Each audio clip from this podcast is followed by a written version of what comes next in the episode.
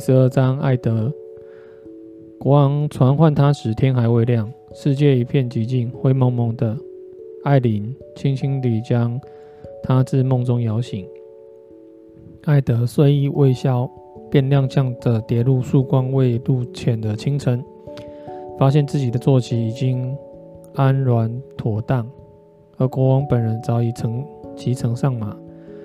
劳勃戴着棕色厚手套，身披厚重的套头毛皮斗篷，看起来活像只骑在马上的大熊。史塔克起床了，他吼道：“还不快醒醒！咱们有国家大事要商量呢。”遵命，奈德说：“陛下，请进帐。”艾琳闻言掀起帘幕。不不不，劳勃的呼吸在冷气里蒸腾。营地里闲杂人等太多，只怕隔墙有耳。况且我想出去走走，顺便体验一下你的北地风光。奈德这才瞧见博洛斯爵士和马林爵士率领的十数护卫和跟在国王身后。看来除了揉揉惺忪睡眼、马上更衣之外，别无他法了。劳勃骑着他那匹黑色战马一路狂奔。奈德也只好跟上，他边骑边问了一句，但朔风吹散了他的语语音。国王没有听见。之后，奈德再也不发话，只静静的骑马。他们随即离开国王大道，奔进黑雾浓郁的辽阔平原。此时，护卫已离他们有段距离，再听不见两人交谈。但劳勃仍未减速，直到他们登上一道低缓山脊，晨曦初露。国王方才慢下脚步，此时他们已在营地南方数里之遥。奈德跟上劳勃，只见他脸色通红，神采飞扬。妈的，他笑着咒道：“到野外像个男人一样骑他妈一样，一段可真痛快！我告诉你，奈德，那慢吞吞的牛步会把人给逼疯的。”劳勃拜拉席人向来不是个有耐性的人，全那天杀的轮弓叽叽喳喳的声音模样。遇到狮子都一副爬山的样子，那鬼东西敢再给我断跟车走，我保证放火烧了他，然后叫瑟西跟着走路。奈德笑道：“那我很乐意为你点火。”说得好，国王拍拍他肩膀。我还真想丢下他们，就这样骑下去呢。一抹笑意浮上奈德嘴角。我相信你是认真的。那当然，那当然。国王道：“奈德，你觉得怎么样？”就找两个游侠骑士，仗剑闯江湖，兵来将挡，水来土掩。晚上便找个农夫女儿或者是酒店侍女帮咱们温床。果真如此，倒好。奈德说：“但是陛下，如今我们有责任在身，不只是对整个国王国，更要对我们的子女负责。何况我有我的夫人，您有你的王后，我们已经不再是当年的年轻小伙子了。你小子从来也没年轻过。”劳勃嘟噥也罢，不过有那么一会儿。你那小妞叫什么来着？贝卡？不对，她是我的。老天保佑，那头黑亮秀发和甜美的大眼睛，一不小心就叫人难以自拔。你那个叫雅丽娜？我跟你提过一次，还是叫梅丽尔？我知道，你知道我说的哪一个吧？就是你私生子的娘。她叫维拉。奈德有理。却冷冷地说：“我不想谈他。对，就叫维拉。”劳勃嘿嘿直笑。能让艾德斯塔克公爵暂时忘却荣誉，即使只是短短一个小时，她一定不是个简单的姑娘。你倒是一直没有告诉我她什么生什么模样。奈德愤怒地抿嘴道：“以后也不告诉你。”劳勃，不要再说了。就算是看在我两个情分上吧。我当着诸神和世人的面羞辱了我自己。也羞辱了凯撒凯特琳。诸神在上，你那时根本就没跟凯特琳见几次面。我已娶她为妻，她也怀了我的孩子。奈德，你律己太严了，你老是这个德性。他妈的，不会有女人想跟圣贝勒上床的。他拍了拍膝盖，算了，既然你不想说，我也不勉强。但有时候看你浑身带刺，我觉得你真该拿刺猬来当家徽。东升旭日的金黄指头探进清晨的朦胧白雾，一片辽阔原野在两人眼前展开。其中除了长长而低缓的零星丘陵，尽是片片光秃秃的褐色平地。奈德指给国王看，这里就是先民坟冢。劳勃皱眉道：“我们骑来坟墓堆里干嘛？”陛下，北方遍地都是坟墓啊！奈德告诉他：“这是块古老的土地，也是个能死人的地方。”劳勃拉紧斗篷，埋怨道：“随从在他们后方停将勒马，停在山脊上。也罢，我把你找来这里，可不是来讨论坟墓和你私生子的。昨晚瓦里斯伯爵差人从军营送来了封信。喏，国王从腰带上抽出一张纸，递给奈德。太监瓦里斯是国王的情报总管，从前服侍伊里斯坦格利安，如今改侍劳勃。奈德畏惧地打开卷轴。心里想起莱莎和他那骇人的控诉，所幸内容与艾琳夫人无关。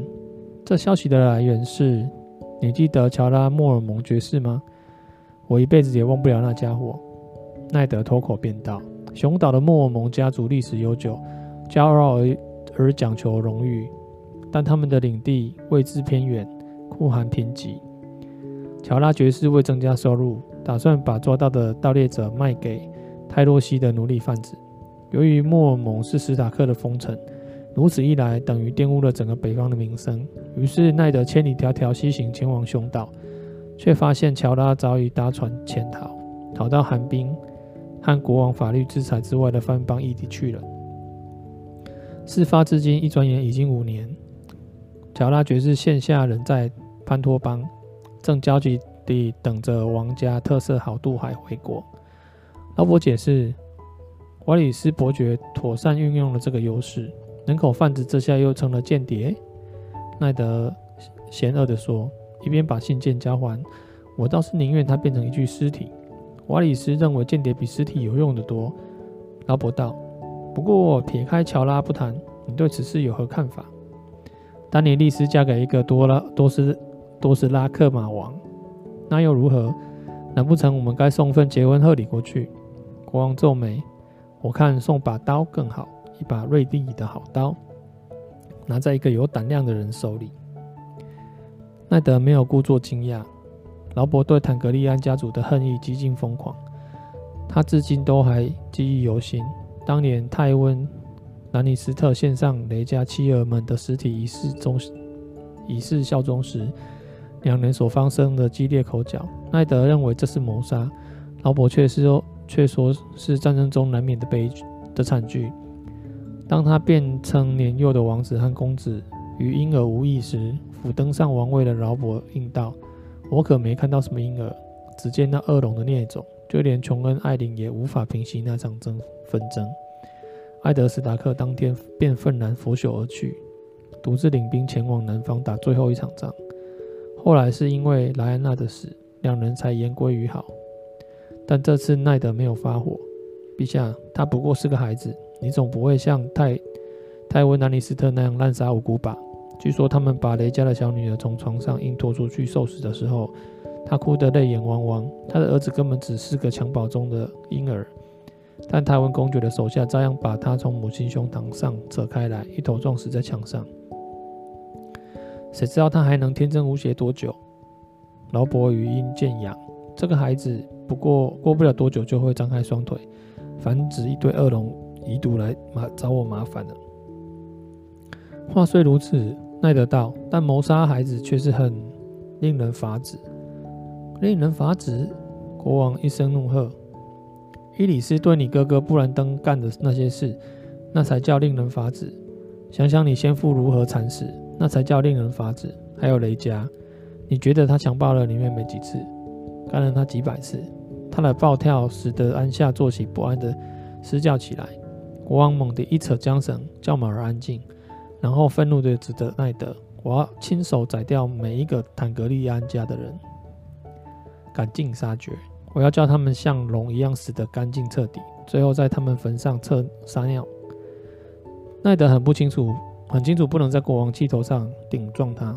如果这么多年的时间都无法浇熄他复仇的烈焰，只怕他的话也起不了什么作用。你没法亲手宰掉这一个，对吧？他轻声说。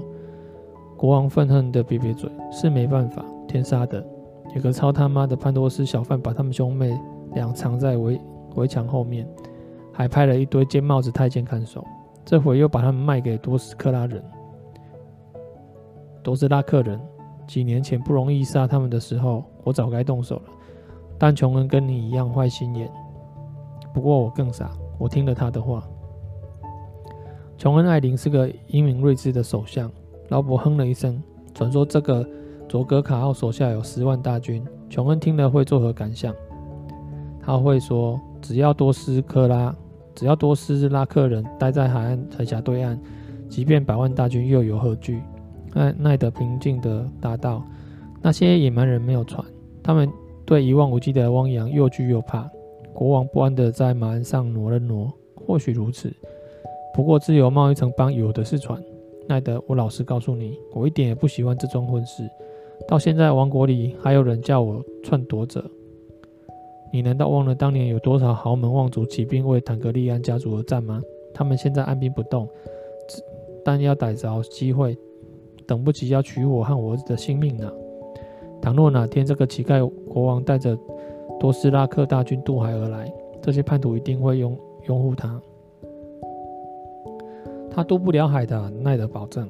就算他真的来了，我们也能协力把他赶回去。等你任命好新的东境守护。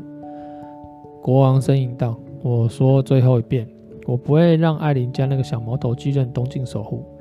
我知道那孩子是你的外甥。”但现在坦格利安家和多斯拉克人上了床，我疯了才会把统领王国四分之一的军队重任交给一个体弱多病的小男孩来扛。奈德早知道他会有如此答复，但必须有人出来担当东境守护不可。假如劳勃·艾琳不足以胜任，那就让你的兄长兄弟的之一来接手吧。斯坦尼斯在风息堡之围一役中已展现出他的才能。相信他应该没有问题。他让斯坦尼斯的名字在空气中悬荡了一会。国王皱皱眉，没有搭腔，看起来不太舒服。当然，奈德轻轻地续道：“静观其变。倘若你已经把这个职位许给了别人，那就另当别论。”劳勃起初，劳勃露出吃惊的神色，但随即转为不悦。假如这正是这样呢？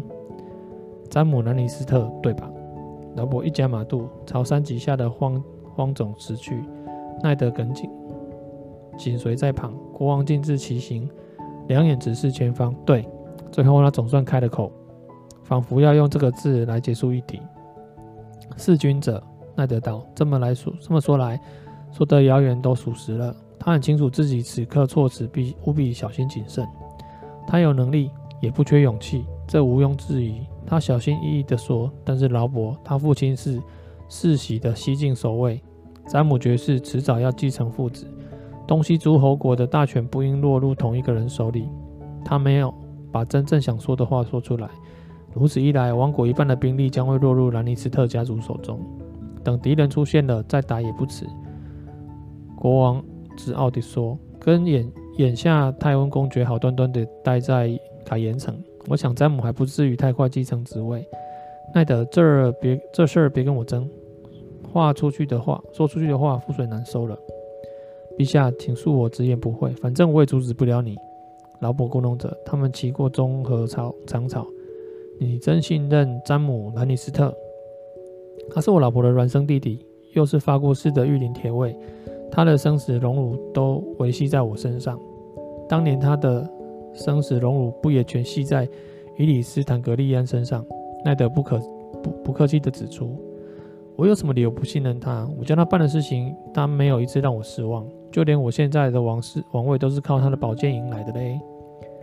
正是他的宝剑玷污了你的王位啊！奈德心想，但没让他自己说出口。他发誓以性命守护国王，结果却一剑割了国王的喉咙。妈的，总得有人总得有人动手吧？劳勃道。他在一座古老的荒坟边热入马马浆。要是他没杀掉伊里斯，那么不是你杀就是我杀。我们可不是宣誓效死的御林铁卫。奈德道，当下呢他决定是该让劳勃的实听听实话的时候。陛下，你可还记得三叉戟河之战？我头上的王冠就那儿挣来的，怎么可能忘记？您在和雷加的决斗中负了伤，奈德提醒他。因此，当坦格利安军崩溃散后。你将追击的任务托付于我，雷加的残兵逃回军营，我们尾随而至。伊里斯和几千名死守在红堡。我们本以为城门一定是紧紧关闭。劳勃不耐烦地摇头接口。结果你发现我们的人已经占领了城堡，那又如何？不是我们的人，奈德耐着性子，是兰尼斯特家的人。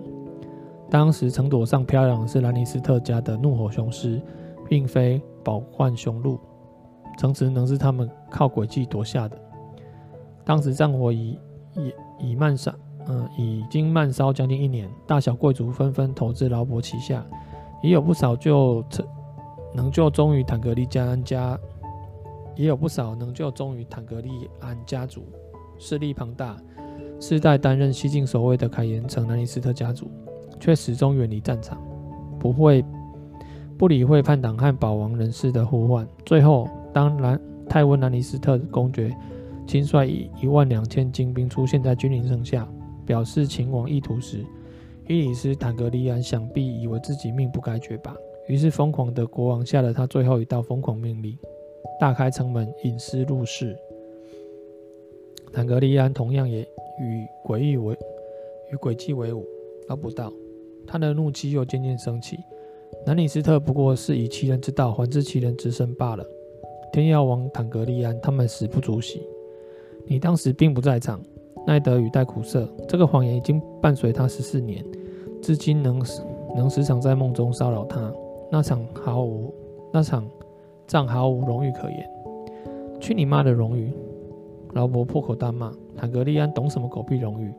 去你老家坟坟墓里问问莱安娜，问他什么叫恶龙的荣誉？三叉戟何一役？你已经为他报了仇。奈德在国王身旁停下马。奈德，答应我。当年他他死前如此低语，却不能让他起死回生。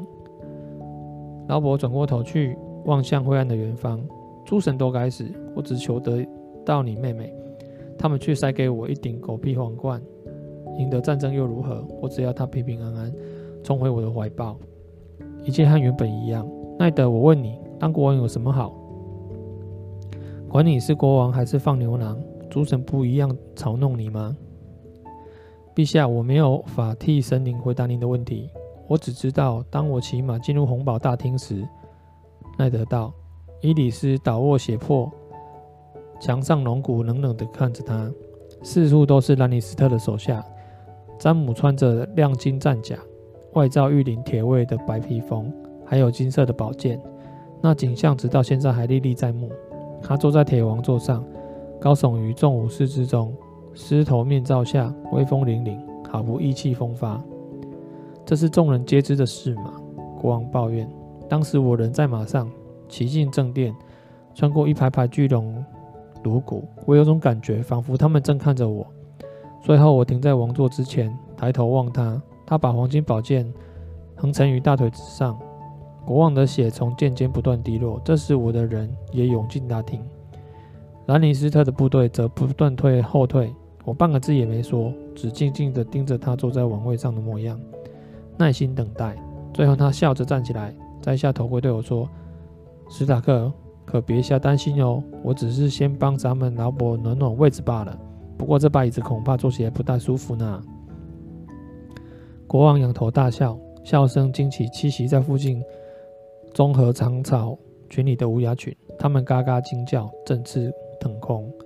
只因为兰尼斯特那小子在我王位上坐了几分钟，你就叫我别信任他？他再度放声狂笑。得了吧，奈德。詹姆当年才十七岁，还是个大孩子。不管他是个孩子还是成人，都无权坐上王位。或许他累了，老伯帮他开脱。杀国王可不是件轻轻松的差事。那该死的大厅又没有别的地方摆屁股。其实他说的一点也不错。不管从哪方面来看，那都是张既狰狞又不舒服的椅子。国王摇摇头，好了，如果如今我知道詹姆不为人知的恶行了，以后就忘了此事。奈德，我对国我对管理国家恨机心巧诈，实在防卫透顶。全是些跟数铜板没两样的无聊事。来，咱们好好骑上一段。你从前可是很会骑马的，咱们在尝尝大风在发酵奔驰的爽劲儿。说完，他们再度策马前驱，扬长而去，越过坟冢，马蹄在身后溅起如雨泥花。奈德并未立刻跟上，他已经费尽唇舌，此刻只觉得心中充满无边的无助感。他不止一次的质疑自己到底在做什么，走到这一切又是为了何事？他不是爱琼恩·艾琳，无法约束国王的野性，教导教导他以智慧老婆终究会任性而为一如既往。奈德不论好说歹说都改变不了事实。他的归宿是林东城是哀伤的凯特琳。还他的爱子布兰娜但凡事毕竟不可能尽如人意艾德斯达克心意已决便一踢马肚朝国王奔去。